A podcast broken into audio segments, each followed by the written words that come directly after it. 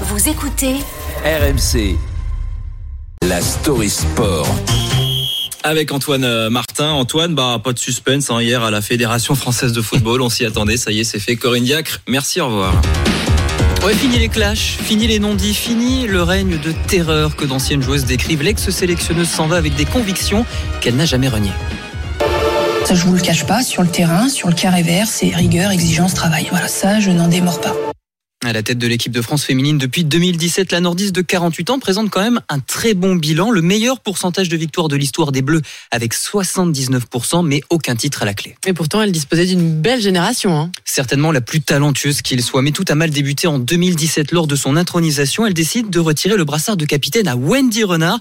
Taulière respectée, c'est une première rupture entre elle et une partie du groupe. Et puis arrive euh, la Coupe du Monde tant attendue en France en 2019. C'était le grand objectif, remporter un premier titre international à la maison. L'organisation dans l'Hexagone est une réussite, mais l'aventure s'arrête en quart de finale. Une immense déception, puis les langues se délient.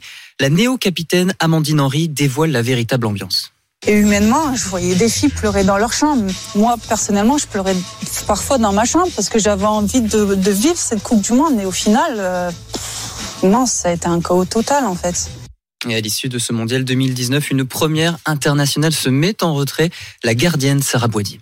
Je ne vois pas gagner quelque chose avec cette sélectionneuse et euh, beaucoup de joueuses le pensent aussi mais ne le disent pas. Je, je pourrais mettre euh, mes deux mains à couper et l'équipe de France ne gagnera pas l'euro euh, si ça reste encore une bien. Oui, celles qui osent parler ne sont plus sélectionnées. La meilleure buteuse de l'histoire des Bleus, Eugénie Le Sommer, Gaëtan Tinet, une historique, et évidemment la capitaine Amandine Henry ne sont pas sélectionnées pour l'Euro 2022 où les Bleus sont éliminés en demi-finale. C'est aussi hein, ce qu'on retiendra du, du, mandat de Corinne Diacre à la tête de l'équipe de France féminine de foot. C'est vous parlez, finalement, vous sortez de l'équipe. L'énième fronde, l'énième fronde de ces cadres, euh, elle a été fatale finalement pour Corinne Diacre. Initiée par euh, celle qui a récupéré le brassard de capitaine entre-temps le 24 février, Wendy Renard annonce se mettre en retrait de la sélection, dénonçant les de management de Corinne Diacre. On m'a toujours dit euh, dans la vie le plus gêné s'en va. Et aujourd'hui, je ne peux plus, c'est tout. C'est personnel. Moi, j'arrive pas à faire semblant en fait. J'ai pris cette décision qui fait du mal, mais je pense qui aidera à prendre des bonnes décisions pour qu'on puisse mettre encore une fois ce maillot au niveau où il mérite d'être.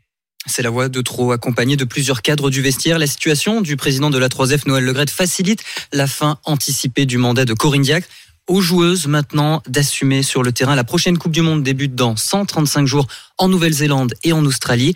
Et le futur ou la future sélectionneur n'est pas encore désigné. Ça donne une situation quand même euh, ultra cocasse quand même pour l'équipe de France féminine. On est à 4 mois, hein, c'est ça, de, la Coupe du Monde de, foot. Ça va se passer en Australie et en Nouvelle-Zélande. Et donc on se retrouve avec euh, bah, finalement une équipe de France qui n'a plus de sélectionneuse. Euh, on, si on met en parallèle, on imagine ça avec l'équipe de France de, de, foot chez les messieurs. C'est comme si Didier Deschamps avait été remercié euh, à l'été, juste avant la, la Coupe du Monde au, au, Qatar.